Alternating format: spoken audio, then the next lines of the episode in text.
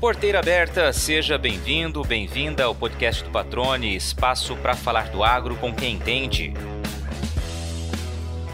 Um projeto de vida para a sobrevivência de um povo. É assim que o nosso convidado desta semana define a incorporação do cultivo mecanizado de grãos na terra indígena onde vive, na região oeste de Mato Grosso. Quase duas décadas depois do início deste trabalho, o assunto ainda rende polêmicas, mas indiscutivelmente transformou a realidade das aldeias onde é desenvolvido e tem servido de exemplo para outros povos indígenas do país. Segue com a gente que o bate-papo já vai começar.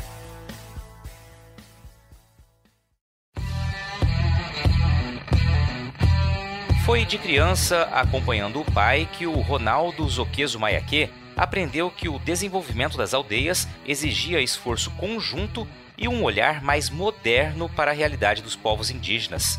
A necessidade de trabalhar longe da tribo durante a juventude e parte da vida adulta, por falta de oportunidades onde vivia, reforçou ainda mais essa convicção. Anos mais tarde, abraçou junto com o primo Arnaldo e um grupo de outros ali de Pareci a ousada ideia de levar para dentro da terra indígena a mesma agricultura que fazia prosperar as fazendas vizinhas ao território demarcado. Era o início de uma nova era por ali. Entre desafios, erros e acertos, a implantação do cultivo mecanizado de grãos em larga escala proporcionou esperança e melhoria de vida para as aldeias espalhadas por nove terras indígenas, onde, além dos Alit Pareci, também vivem índios das etnias Manoque e Nambiquara. Ronaldo Zoqueso Maiaque, que prazer recebê-lo, cara. Muita honra, satisfação em poder trazer aqui você para o podcast do Patrone para participar e contar um pouquinho da tua história e do projeto que vocês têm desenvolvido e que tem se tornado referência, né, depois de longos anos de batalha. Tudo bem, meu amigo? Seja bem-vindo ao podcast do Patrone. Obrigado, Luiz Patrone. E obrigado a todos os nossos amigos internautas que estão nos ouvindo. É, o, prazer é todo nosso, é todo meu, né, do povo Ralite Precisa aqui, representado pela minha pessoa.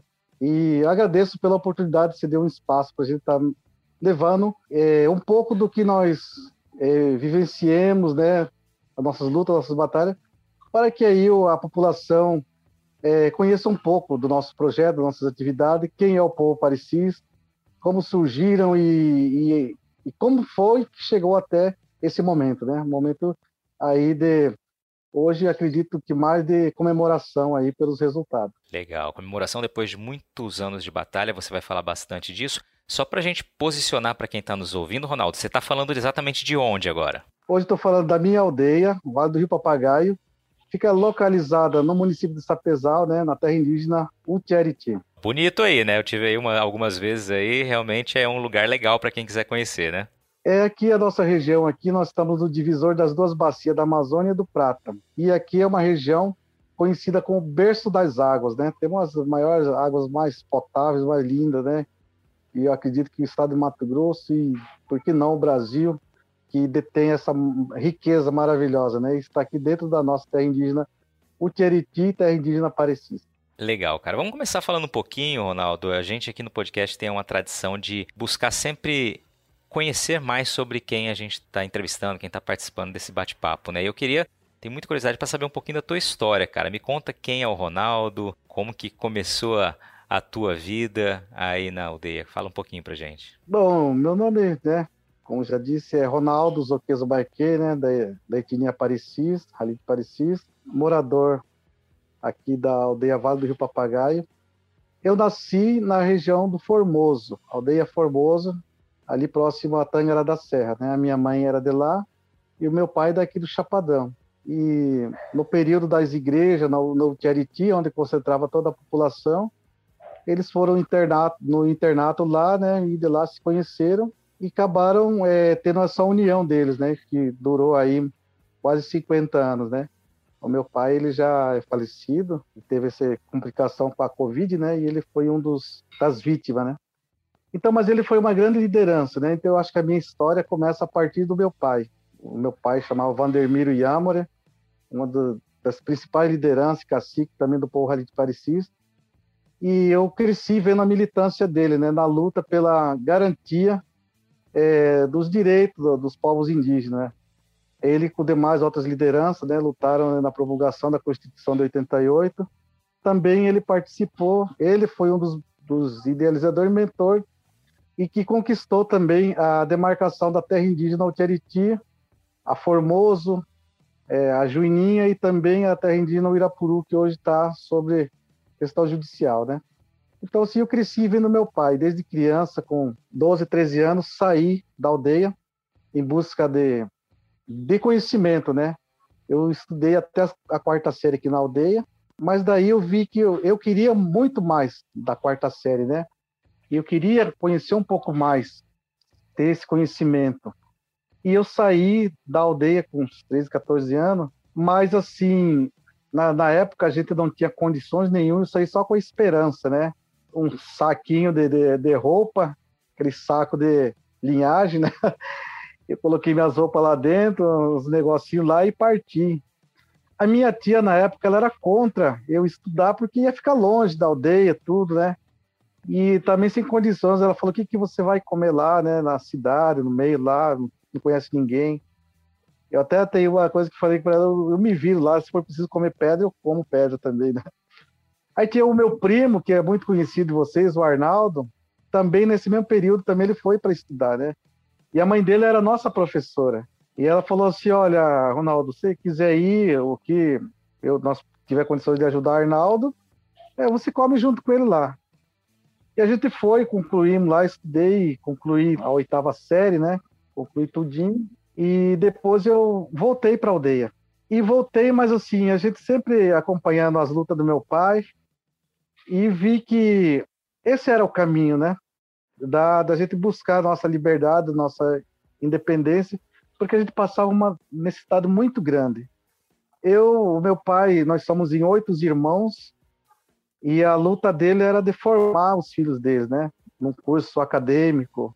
E como a gente não tinha essas condições, meu pai trabalhava em fazenda, primeiro começou trabalhando com borracha, né, o latex, e depois acabou o ciclo da borracha, ele foi para foi para trabalhar nas fazendas. E aí a gente tinha que ajudar ele para nós dar condições para os outros irmãos estudarem, né? Hoje tem a maior parte dos meus irmãos são tudo formados, né? Tem é, médica, né? A minha irmã é médica, hoje formada pela Universidade Federal do Estado de Mato Grosso. A minha outra minha irmã é advogada, então assim, outro é agrônomo formado em geologia, outro é o Claudemiro, que fica em Tangará da Serra, ele é, ele é formado em pedagogia, trabalha na educação indígena como coordenador. Então, assim, né, a gente foi formando os, os mais novos. E eu e o outro meu irmão mais velho, Gilberto, nós somos a base do, do nosso pai, né? É, trabalhando para dar essas condições. E assim eu, preocupado com tudo isso, né? E não era só nós, era o povo todo que estava nessa situação difícil.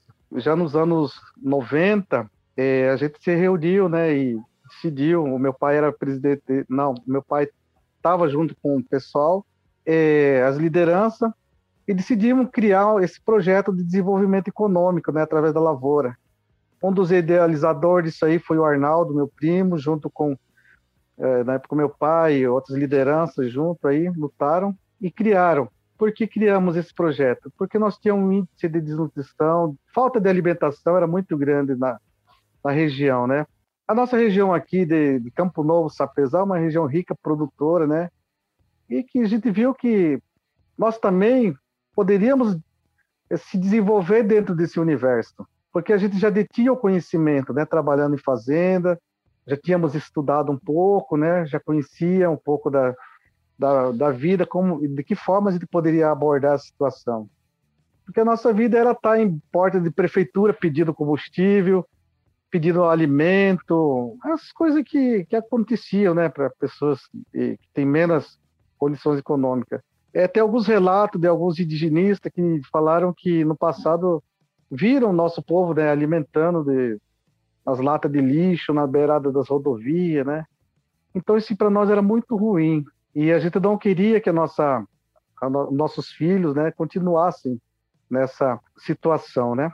Então aí a gente decidiu e organizamos através da nossa associação, na época o Tarsilo, presidente da associação Aymare, foi a primeira que assinou o primeiro contrato de parcerias agrícolas. Por que, que fizemos parcerias agrícolas? Porque a gente tinha o interesse de desenvolver, mas não tinha o, o recurso.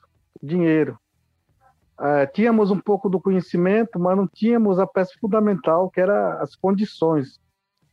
Fomos buscar no Banco do Brasil, é, através do algumas linhas de crédito, lá tinha umas linhas de crédito lá, esqueço essa linha de crédito que é para os indígenas, mas não tinha recurso dentro disso aí. Só existia a pasta lá, mas não tinha recurso.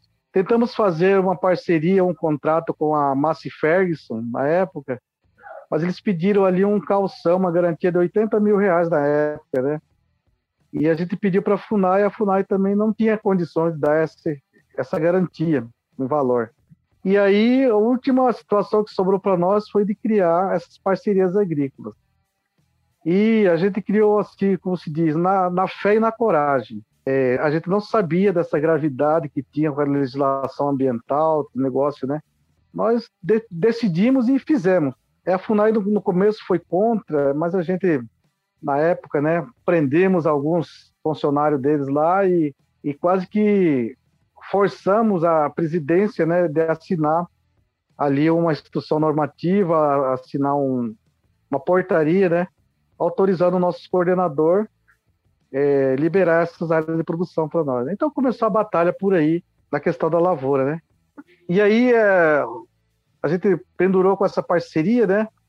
Até o 2017, que foi onde é, a FUNAI determinou que para nós dar continuidade, é, a gente teria que desfazer essas parcerias e nós tocar por conta, né? E nós não achamos ruim, não, achamos que foi bom, porque a gente já tinha um pouco do, de equipamento, já tinha um pouco, muito mais conhecimento ainda, né? E a gente ficou, foi, foi feliz da vida, né? E aí, nós, para nós dar essa continuidade, tivemos que criar uma cooperativa. Essa cooperativa foi criada em 2018, final de 2018. Criamos a, a primeira cooperativa, né, a Copiranama. Eu fui um dos primeiros presidentes, presidente fundador dessa cooperativa. E aí, essa cooperativa ela tem essa autonomia de fazer a, a gestão do, do, dos projetos agrícolas, né? Paralelo a isso, foi criada uma outra cooperativa, a, cooperativa Copermacene, que é da região do Rio Verde, e a gente começou a operar em conjunto. Mas a, o foco nosso era de ter uma instituição né, que fizesse essa administração jurídica legal, porque a associação ela não poderia mais, porque ela não tem fins econômicos, né? E a cooperativa ela detém toda essa autonomia. E assim eu, à frente da, da cooperativa, nós organizamos o primeiro encontro nacional de produtores indígenas, né? Que foi da outra vez tivemos visita de ilustres autoridades, como a ministra Tereza Cristina, é, o Salles, governador do estado, e aí nós começamos, as portas começou a nos abrir, até porque nós víamos de uma situação muito ruim que foi o embargo da, do nosso produto, da nossa lavoura, né? Sofremos uma ação penal do, do IBAMA e a gente estava em uma situação muito difícil. E com essa vinda dessas autoridades, com esse evento realizado, as portas se abriram é, no ramo aí da, da, legalização, da regulamentação dessa atividade, né? Assim começou o nosso trabalho, né? E eu, como uma das, das lideranças, sempre junto com os demais, eu sempre abracei essa causa, essa bandeira, de que nós temos, teríamos que gerar benefícios para manter o nosso povo aqui dentro, uma vez que é, quando não tinha esse emprego, a maior parte da população indígena trabalhava em fazenda, para fora. Isso era ruim que deixava a terra indígena vazia, né? E com esse projeto nós conseguimos resgatar 100% da, das pessoas para dentro da terra indígena, onde hoje todos trabalham nas, nas cooperativas, trabalham nos projetos, sem sair da aldeia, onde tem aí a sua renda, né? Dentro de casa. Então, essa aí foi um dos objetivos nossos, né? Geração de emprego e renda. Outra situação, Patone, importante, que é um papel fundamental desse projeto, o social dele, é que todo mundo recebe igual o resultado. Todo povo recebe de, de forma igual o resultado da, da colheita, né? É passar para você ter uma ideia, nessa semana, amanhã, hoje para amanhã, a gente vai estar repassando aí uma quantia de quase 10, 10 milhões aí para as comunidades indígenas, né? Então, um valor até significante que contribui. Isso aí é o resultado, é a sobra do, do, do resultado, né? A gente já tira os investimentos, já pagou as contas, tudinho. E também, na, na, ainda nessa parte social, uma coisa muito importante que a gente temos que estar atento é na formação dos nossos acadêmicos, porque é, muitos povos, ou até na, da própria sociedade mesmo, formam os filhos e aí não dá condições para eles trabalharem. E eles vão migrar para outra região, para onde tem emprego, né? E aqui nós temos um, um, um compromisso que nossos projetos, elas financiam ali os alunos, as pessoas que querem buscar o conhecimento, mas elas têm obrigação de voltar, retornar e trabalhar dentro do povo. Pelo menos, pelo menos um certo período, né? Mas assim, qual que é o nosso papel? É dar condições para eles, seja na área jurídica, na área técnica, para manter esse povo aqui dentro. Então, se nós só formássemos essas pessoas e não desse condições para eles, eles iam embora daqui. Nós estaríamos trabalhando na contramão, trabalhando para esvaziamento da terra indígena, né? Então, isso foi uma das preocupações, por causa que isso te trouxe como modelo do, da minha convivência. Eu saí para fora, estudei trouxe um pouco do meu conhecimento para dentro da terra indígena, que é esse resultado que está saindo, né? Então, se eu conseguir fazer isso, nós podemos fazer com todos os profissionais. Hoje, na área da saúde, nós temos quase que 90% dos trabalhadores, todos indígenas.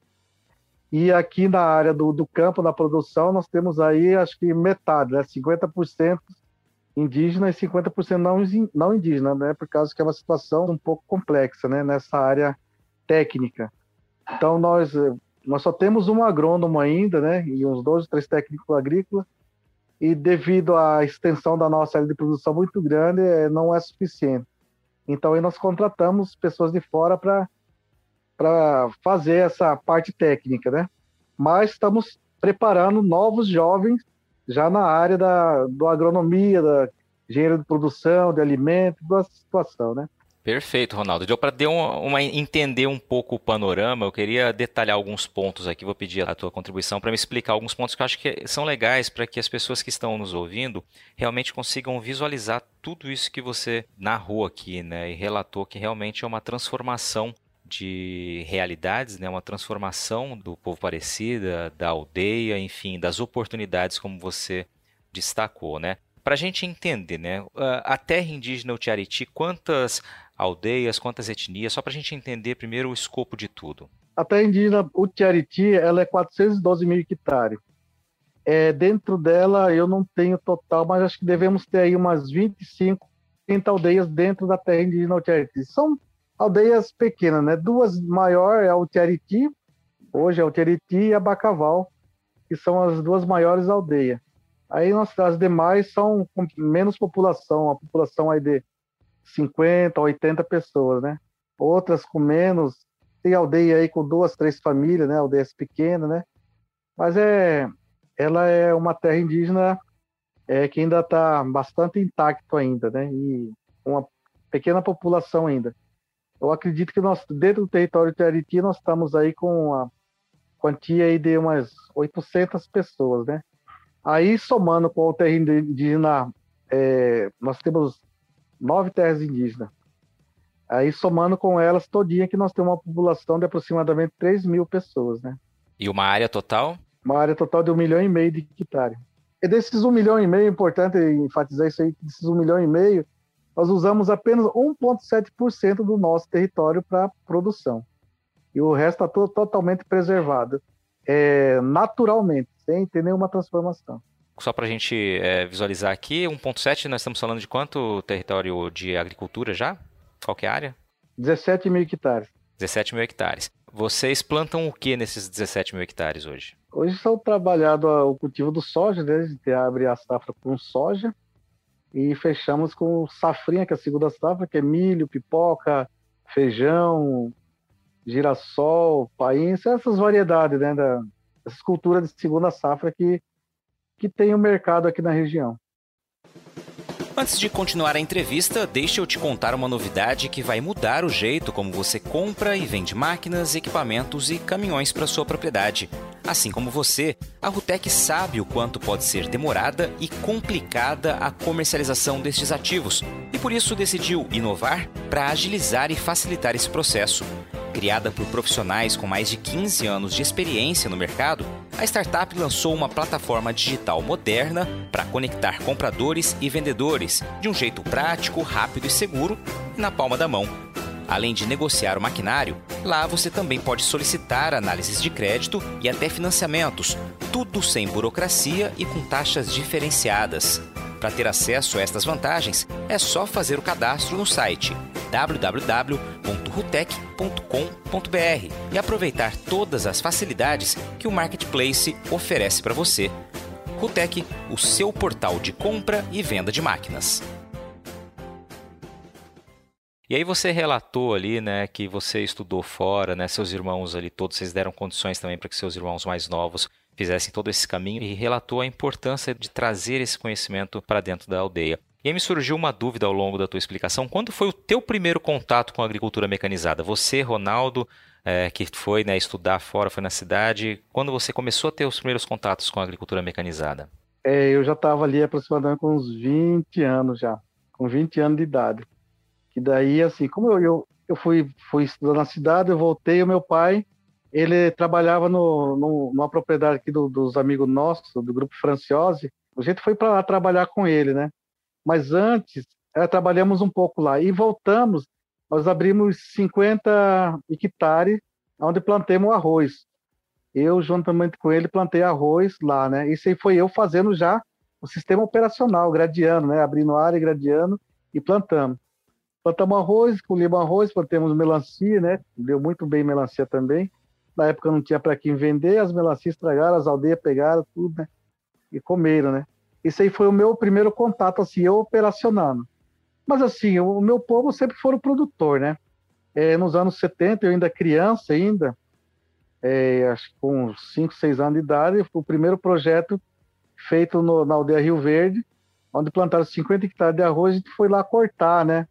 Gente cortava com curtelo ainda, aquela, aquela cortadeirinha de arroz, que era na, manual, né?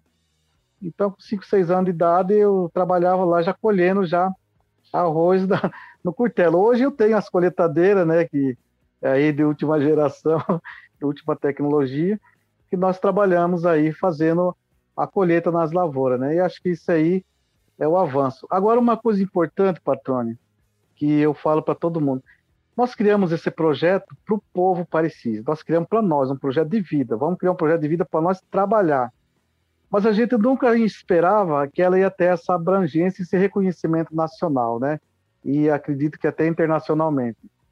Então, a gente, do nada, assim, fomos trabalhando, trabalhando, vinham os desafios, a gente ia buscando superar, e, e hoje está nesse resultado. Primeiro foi o projeto do Povo Parecista, projeto nosso, Comunidade Povo Parecista a FUNAI abraçou a causa, quando viu que era um projeto sério.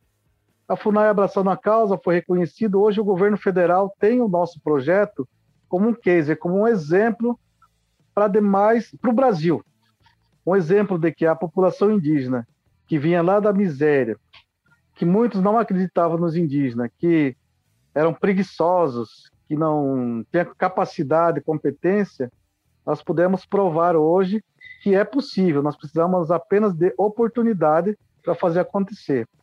Dentre essas dúvidas, eu quero até aqui registrar, é, quando a gente foi buscar através do Ministério Público a autorização para a gente começar a abrir as lavouras, é, para regulamentar, o procurador federal na época, ele disse, não vou citar o nome dele, que é muito chato, mas ele disse na época assim, que eu nunca vi um projeto de indígena dar certo e que esse, se esse aqui fosse dar certo, ele rasgaria o diploma dele.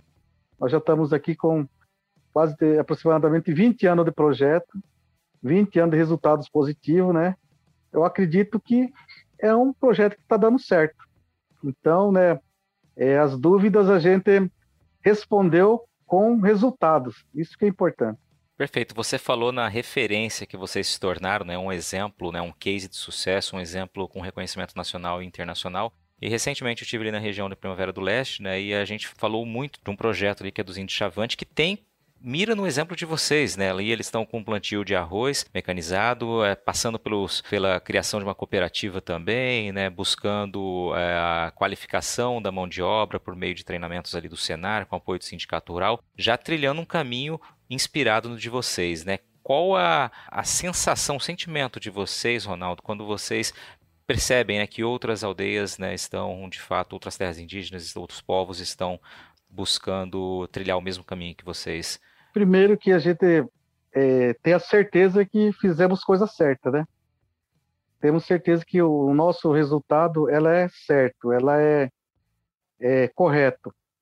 E demais outros povos estão vindo inspirando nesse sentido aí, porque acreditam e veem que se nós fizermos, eles também são capazes, seguindo os mesmos exemplos. O projeto Independência Indígena do Povo Chavante, Primavera do Leste, estivemos lá participando na, na, nas discussões, na formulação dela, eu e o Arnaldo e a minha irmã Sônia, né? Estivemos lá junto com o Sindicato Rural, com, com o seu Nardes toda a equipe dele, com o Chavante, é, orientando eles da, da, das, das possibilidades que eles, os atalhos que eles já poderiam fazer, que nós passamos e levamos muito tempo, e eles seguindo o caminho correto, eles alcançariam o resultado com, com, um tempo mais curto, né? Então, que nós levemos aí uns 15, 20 anos, eles com 5 anos, eles poderiam estar obtendo resultado.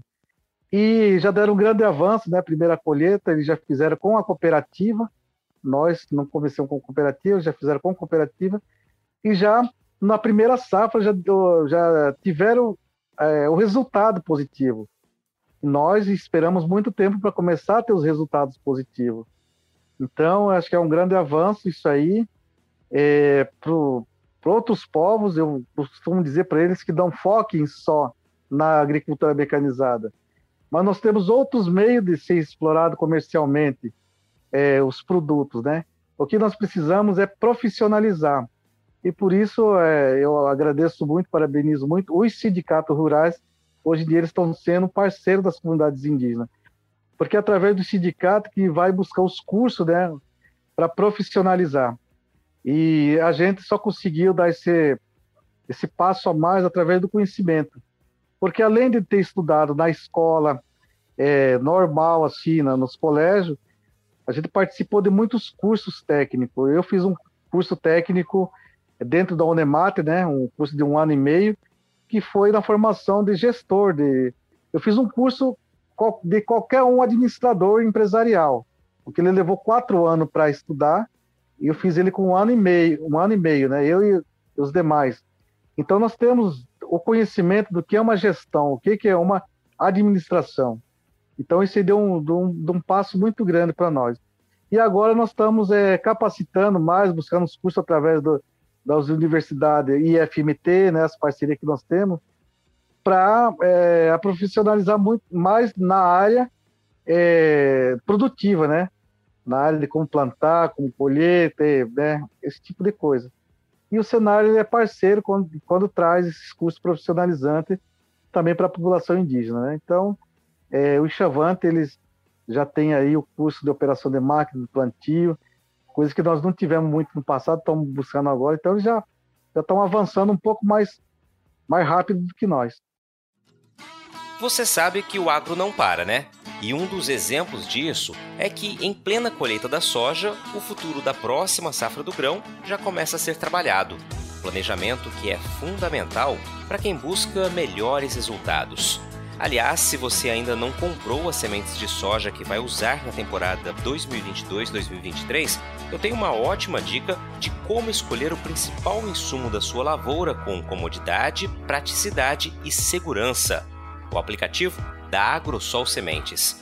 Com ele, você pode acessar o portfólio de variedades, conferir as principais características de cada uma delas, conhecer os serviços oferecidos e solicitar orçamento, tudo de forma rápida e intuitiva Você monta um carrinho de compras dentro do aplicativo e logo um representante da equipe de vendas entra em contato com você para enviar uma proposta detalhada. Na Agrosol Sementes, a excelência dos produtos e serviços oferecidos é condição seguida à risca para garantir os resultados e a satisfação do agricultor.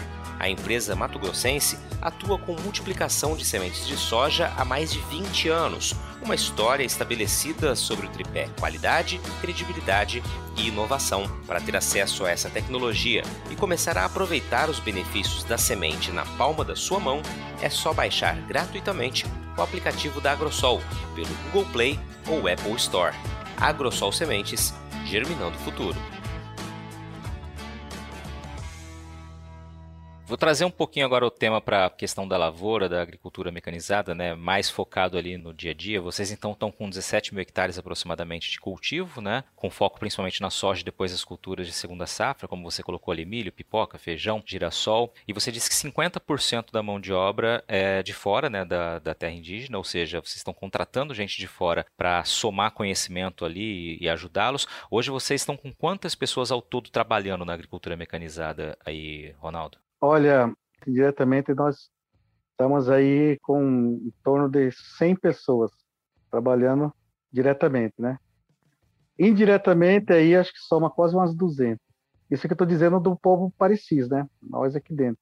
Porque além de nós, nós temos os Manuk e os Nambiquara, que também são os nossos é, vizinhos que trabalham desenvolvendo o mesmo projeto, né? E daí totaliza num, numa área de 19 mil hectares. Mas é o, esse aí é o que nós temos no quadro da cooperativa e das unidades, né, que estão trabalhando diretamente. Então isso gerou um, uma renda, uma receita para a comunidade e emprego. E além disso aí, patrônio, outra coisa importante é que nós passamos a movimentar o mercado regional, né? O comércio local aqui. Então, a gente ajudou mais ainda. Nós temos aí é, acredita sei que esse ano nós vamos fechar aí com uma movimentação de quase 120, 130 milhões é, de reais, que é movimentado aqui na região. Então, é um potencial econômico a mais que gera entre os municípios de Campo Novo, Sapezal, Taguera da Serra e Conquista do Oeste. Esse resultado eles fica tudo nesses comércios aqui, né? Então, é, além dos impostos que nós pagamos, né? O FETAB, tudo isso aí, que hoje gera, também contribuímos com o, com a economia estadual e a economia nacional, né? Então, hoje, querendo ou não, nós, Paulo Parecido, também contribuímos com o PIB brasileiro e com a alimentação para o mundo. Muito bom, Ronaldo. Aproveitar que você citou números, então, e, e, você disse logo no começo da entrevista que vocês vão repassar já o, o, que seria o lucro, né? O que seria o resultado dessa safra, né? Você falou em torno de 10 milhões de reais, se eu não estou enganado. Como que é repassado esse, essa receita para que fique claro aqui para quem está nos ouvindo? Nós tiramos aí três sacos por hectare. Três sacos por hectare, a gente tirou do, do total e aí fizemos uma distribuição é, per capita, né? Pegamos o número da população que estão inscritos na, na cooperativa e pegamos o valor total e fizemos essa distribuição. E, e, daí a gente chegou num valor, num número denominado, né, por, por per capita por cabeça, isso aí é que será repassado. A família que tiver aí três, quatro pessoas da família, eles calculam aquele resultado e é, é isso aí que ele vai ter, né? Então, assim, a gente tentou fazer da forma mais justa possível, né, para atender todos, até porque a terra é da União de usufruto exclusivo do povo indígena. Então, todos nós temos o direito sobre os resultados dela. Então, a gente entende isso, né? Porque até porque isso aí vem de dentro da nossa cultura, da partilha. É, eu fui criado junto com meus avós num sistema bem tradicional, onde você matava um, uma perdizinha ou pegasse um peixe, você tinha que distribuir com os seus vizinhos, nem que fosse um pouquinho para cada um, né? Você tinha que distribuir com os seus vizinhos, porque é, para você se sentir bem, o seu vizinho tem que estar bem também, né? Então, isso aí é uma questão cultural que trouxemos para dentro do, do, nosso projeto, que é de beneficiar todo mundo igual, né? sem distinção nenhuma. Não é porque é cacique ou porque é funcionário, trabalha em outra instituição, não. Todo mundo recebe igual. Agora, o que, que ele vai fazer com o recurso dele, esse aí é, cada um define o seu, né? O importante é que ele tenha o mesmo direito no recebimento. Você disse no começo que foi buscar estudo e que muitas, muitos indígenas né, acabavam migrando para a cidade para trabalhar por lá. Hoje, quem nasce aí, quem vive, os jovens aí, eles focam de que maneira o futuro deles? Eles já enxergam de fato a agricultura como o grande caminho para ter sucesso? Assim, partes já estão formando, já voltado é, na questão da agricultura. Eles já verem ele como uma alternativa de, de renda, de emprego, de trabalho, né? Então, é, temos aí uma safra de jovens bastante empenhado nisso aí buscando qualificar. Eu tenho hoje, hoje mesmo, a, eu tenho uma sobrinha que o primeiro dia de aula dela na, na escola agrícola, né, como é, fazendo curso ali de agronomia, ela com 17, 16, 17 anos, né, já fazendo aí. Então, assim, maior parte da, da, dos jovens estão focados nesse sentido aí, né, de buscar cada vez entender mais e qualificar para nós ter obter um bom resultado nisso aí. É claro que nem todos têm esse foco de trabalhar com a agricultura. Para isso, nós temos uma política de que os resultados também, parte dos resultados da, da lavoura, elas são fomentados o projeto do etnoturismo, é fomentado o projeto, vários projetos sociais como cultura, é, criação de pequenos animais, como piscicultura, criação de abelha, enfim, né? o que cada um tiver uma aptidão, o projeto ele tem esse compromisso de estar tá, dando as condições para essas pessoas desenvolverem também outras atividades, né? Não ficar focado só na lavoura também, né? Porque nem todo mundo tem aptidão para isso, né? Uns querem, outros não, mas eles merecem ter o direito de desenvolver também. Excelente, né? Utilizar da agricultura para gerar receita né, e oportunidades independente de qual atividade aquela pessoa tem aptidão. Né? O fato é que a receita gerada do campo que vai, pode ser aplicada em quaisquer outras áreas, como você bem detalhou, mas de fato sempre viabilizando que quem é da aldeia, que o indígena tenha essa condição né, de buscar ali o seu sonho, a sua melhor atividade profissional. Mais ou menos isso, né, Ronaldo? Sim. Então, assim, Patrone, é, a nossa lavoura, ela é o nosso banco ela é a geradora de, de renda para nós. É, tem um ditado que diz que o dinheiro do agricultor está debaixo da terra, né? Então você tem que cavucar ela para trazer ela para cima. Então nós, ou Parecis, como a gente não tinha no passado aquelas instituições que trazia dinheiro internacional de fora, nunca tivemos isso, nós é o nosso próprio dinheiro. Tivemos que cavucar ela debaixo da terra e trazer ela para fora, e hoje as nossas lavouras elas são os nossos bancos que, que financiam outros programas, né, outros projetos. Então, esse, esse eu acho que é, é um dos maiores resultados que a gente conseguiu, é gerar o seu próprio recurso dentro do seu próprio território.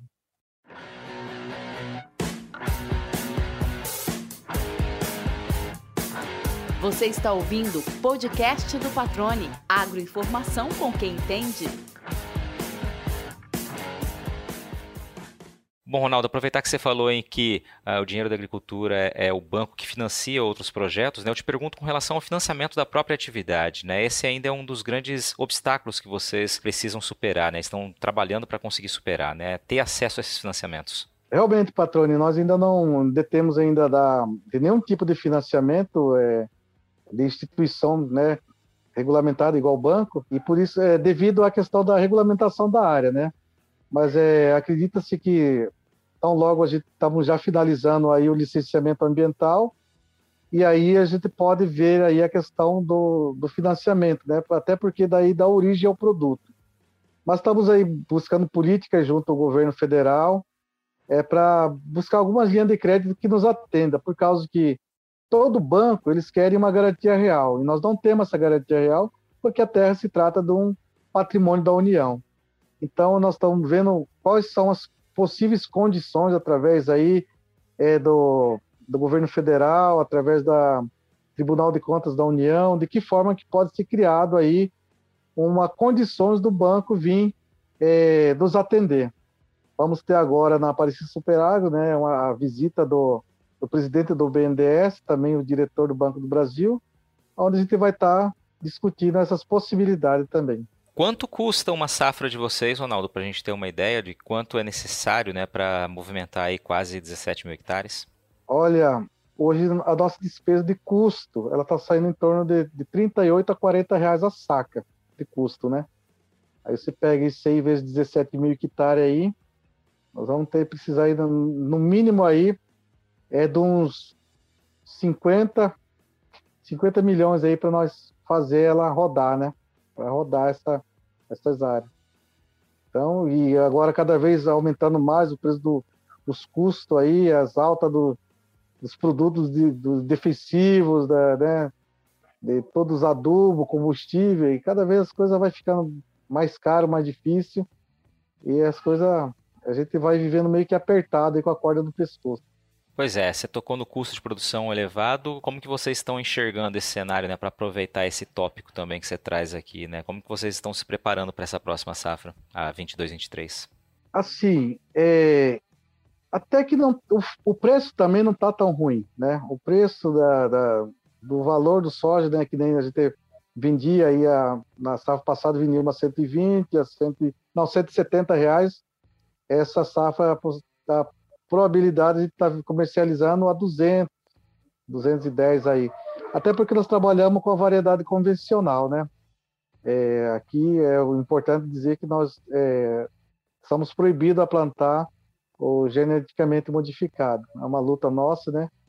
Também aí nos tribunais aí, porque a gente entende que é uma uma discriminação econômica, né? Se o vizinho ali do outro lado planta, do, por que, que do outro lado aqui não podemos plantar, né? Então precisamos debater muitas coisas. Mas aí nós temos aí essas variedades de segunda safra que acaba superando isso aí. Só que tecnicamente ela é ruim por causa que é, o custo fica mais alto de investimento, porque a, a lavoura com convencional você vai aplicar cinco vezes mais produtos químicos nela do que uma variedade é, modificada, né? Então isso aí eleva mais o custo e aí você vai colocar lá no mercado, é, o valor está quase igual do, do convencional para o transgênico. É quase a mesma coisa, né? Então as vantagens são mínimas para nós. Então, nesse caso aí, nós ficamos saindo desfavorável. Qual que foi a média que vocês tiveram nessa safra? Vocês acabaram de colher, né? E, e, qual foi a média de produtividade? Como foi o desempenho esse ano? Nós estamos fechando, mas eu acredito aí que nós vamos estar fechando uma média baixa de 53, 54 sacos por hectare. Essa vai ser a total, né? Nós não conseguimos obter muito a questão da até fator climático, daí né? nós tivemos algumas dificuldades também no campo, né? Que nem eu costumo dizer assim, nem sempre a gente tem que ganhar tudo mas o que importa é que o preço ainda é favorável. Mas agora nós estamos confiantes na, na, na produção de, do milho, né? É que ela vai, acreditamos que ela vai manter um preço bastante elevado ainda aí, chegando aí a, a possibilidade de chegar até 100 reais a saca, que a gente pode recuperar essa essa despesa que a gente teve um pouco mais elevada na, na primeira safra. Só para não deixar passar essa pergunta aqui, esse tópico aqui, Ronaldo, você falou, né? Então que vocês não têm acesso a financiamento bancário, porque um dos motivos é a garantia, de fato vocês estão em discussão quanto a isso, mas que necessitam, claro, de muitos milhões de reais para tocar uma safra. Como que vocês estão fazendo essa equação, né? Vocês estão recorrendo a como? É dinheiro próprio? Como vocês estão conseguindo financiar uma safra? Ah, na verdade, assim, primeiro que a lavoura, você não consegue fazer ela sem, sem financiamento, sem fornecimento, né? Quando a gente discutiu o projeto, a retomada desse projeto, quando finalizou o sistema de parceria, é, a gente foi conversar com o Ministério Público e ele diz da seguinte forma: olha, vocês podem pegarem insumos de alguém, mas não podem pegar dinheiro. Então, é, a gente ficou sem, sem saída, né? Porque precisamos ter o, o, capital ali, o dinheiro para fazer o capital de giro fazer o dia a dia, combustível, peças, pagar serviços, né? E aí nós tivemos hoje a sorte muito grande de ter vários empresários aqui da região que acreditaram em nós, né? Entre elas a, a, a o pessoal da, da Cooperáguas ali, que é uma empresa muito séria aqui na região de Campo Novo, que abraçou a causa, e a gente fez um contrato com eles de fornecimentos de insumos. Isso aí é legal para o Ministério Público, dentro da legalidade, é legal o fornecimento, não pode ter uma parceria. Mas o fornecimento de insumos, e aí a gente fez o contrato. Tá, mas aí vamos precisar de dinheiro. Não posso pegar dinheiro dele diretamente, porque caracteriza agiotismo, né? E ele não é uma instituição autorizada. Tá, então o que, que nós fizemos? Nós fizemos, começamos a fazer vendas futura. Venda futura. É, você trava um valor, vou precisar aqui de, vamos supor, plantar mil hectares, vou precisar de 4 milhões aí para fazer a safra. Eu vou lá faço uma venda futura de 5, 10, 10 15 mil sacos. Eu faço uma venda para ele, já emito a nota fiscal na hora dessa venda e aí, quando colher, essa parte já tem que entregar para ele, porque já está vendido, né? Então, é uma ação legal. Eu não estou fazendo nada errado. Eu estou vendendo um produto, apenas antecipado. Agora, o que, que, é ruim nisso aí? É ruim por causa que nós vendendo um produto antecipado, ele vai estar tá travando um valor X, que de repente lá na frente, no, no, dia, no preço do dia, seria um outro, né? Geralmente nós travamos aí, estamos fazendo uns travamentos aí, um valor de 120 reais a saca. Mas hoje, na hora que for vender, está 200 e pouco reais. Então, você deixa de ganhar isso aí, né? Então, isso aí, é, para nós, economicamente, ela não é viável. Mas é a única alternativa que temos de momento, né? Então, é, a gente está trabalhando para sair dessa, é, dessa situação. Por isso que nós estamos buscando aí as linhas de crédito, os bancos, né? Para a gente trabalhar de forma mais correta possível. Bom, Ronaldo, uh, os desafios são muitos então, né? E você falou que logo devem estar aí a ter, concluindo né, o estudo do, que vai permitir o licenciamento ambiental de vocês, né? Vocês estão nesse processo. Uma grande dúvida sempre, você falou que a área de agricultura de vocês hoje, mecanizada, é em torno de 1,7% né, por cento do total da terra indígena, né, que é uma área muito extensa, então vocês estão ocupando menos de 2% desse total. Existe a possibilidade de ampliar essa área? Como é que está tá sendo trabalhado isso? Existe uma adequação, a proposta de uma adequação em algumas áreas. Né? Vamos supor, tem algumas comunidades indígenas que têm uma grande quantidade de população e que esse que essa área que eles estavam trabalhando está insuficiente de se colocar num parâmetro como os outros, né? Vamos supor, a minha aldeia, quando abrimos o projeto, né, nós éramos 30 pessoas e, e abrimos em mil hectares. Nós pegamos uma outra aldeia, é, vamos supor, Abacaval, ela ela estava ali com 100 pessoas, mas abriu mil hectares também, né? Então, assim, ficou desproporcional. Então, a gente quer pegar, estamos discutindo um número exato aqui, para que ela tenha os mesmos benefícios. Então, vai haver uma adequação é, em umas pequenas áreas, né? Mas isso não quer dizer que a gente vai abrir mais área ou ampliar. É, o que, que nós focamos bastante, Patrone, é o seguinte: nós temos que buscar a tecnologia ao nosso favor. Porque nós buscando a tecnologia ao nosso favor, nós vamos é, ampliar os nossos resultados ampliando os nossos resultados, não há necessidade de a gente estar tá abrindo mais áreas, né? Porque não é o nosso desejo de estar tá ampliando ou abrindo mais áreas. Porque nós que queremos aqui não que os índios sejam milionários, ninguém, mas que todos tenham uma boa condição de vida, né? Uma qualidade de vida é, razoável. Isso é, é o nosso objetivo, o nosso projeto. Então, assim, é, a gente trabalhar da melhor forma possível dentro da, da questão ambiental, né? procurando evitar o máximo de degradação, o máximo de, de produtos químicos. Estamos aí desenvolvendo, trabalhando bastante com produtos de controle biológico, né? Até porque nós visamos um outro mercado, que é o mercado de alimento de, de qualidade. É, após o licenciamento, outra atividade que nós vamos ter que resolver é a questão da certificação do nosso produto, né? Então, assim, trabalhar com pequena área, mas com valor agregado. Esse é o nosso objetivo.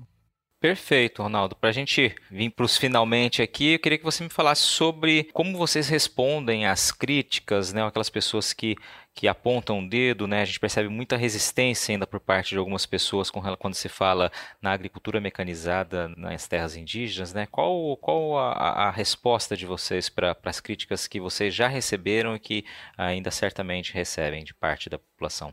Primeiro que o projeto ela foi criado para o povo parecis Nós criamos esse projeto para nós, é um projeto de vida que a gente definiu como, como uma única alternativa de vida nossa. Então, o projeto agrícola ele foi criado para o povo parecido, foi criado do povo para o povo. Ninguém chegou aqui, idealizou nós, ninguém colocou isso no nosso também. Segundo, as críticas, a gente sempre vai levar elas com bom senso. Por quê, Patrone? Para mim, Ronaldo, Zoqueso Maiaque, Parecis, o que importa para mim é que esse projeto é satisfatório para o meu povo. Porque eu não vivo de opinião de ninguém, eu vivo de resultado para o meu povo. Isso que me faz sentir realizado. Porque para o meu povo tá bom, para mim está bem. A opinião dos outros é a opinião deles, eles têm o direito de dizer, mas eles não podem nos querer aí marginalizar se eles não têm nenhum exemplo para nós para nos apresentar. Muitos criticam nós, mas quando você vai buscar o que, que ele fez para o povo dele, ou o que, que essa instituição gerou de resultados positivos, você não vê nenhum resultado positivo. Por isso que o nosso projeto é respeitado, por causa que ele é um projeto do Parecis para o Parecis e que está dando certo, né? Isso é o recado que eu tenho para dizer.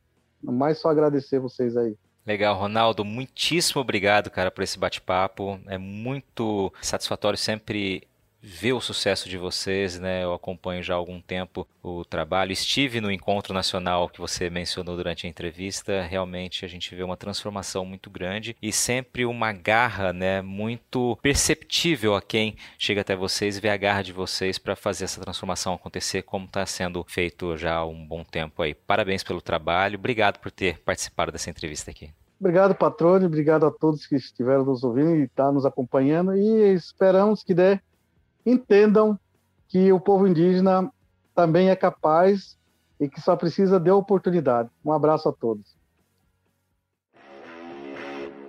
E aí, gostou do bate-papo? Então dá aquela força e compartilhe essa entrevista com os seus contatos. E olha, aproveita para mandar aquele feedback dizendo o que você está achando do podcast do Patrone. Pode criticar, elogiar, sugerir temas e pessoas para dividir boas histórias aqui nos próximos episódios. É só enviar uma mensagem lá no Instagram para @luispatrone que a gente troca uma ideia, viu? Então, gente, sucesso da porteira para dentro, força e fé da porteira para fora e vamos que vamos. Você ouviu o podcast do Patrone. Abre informação com quem entende.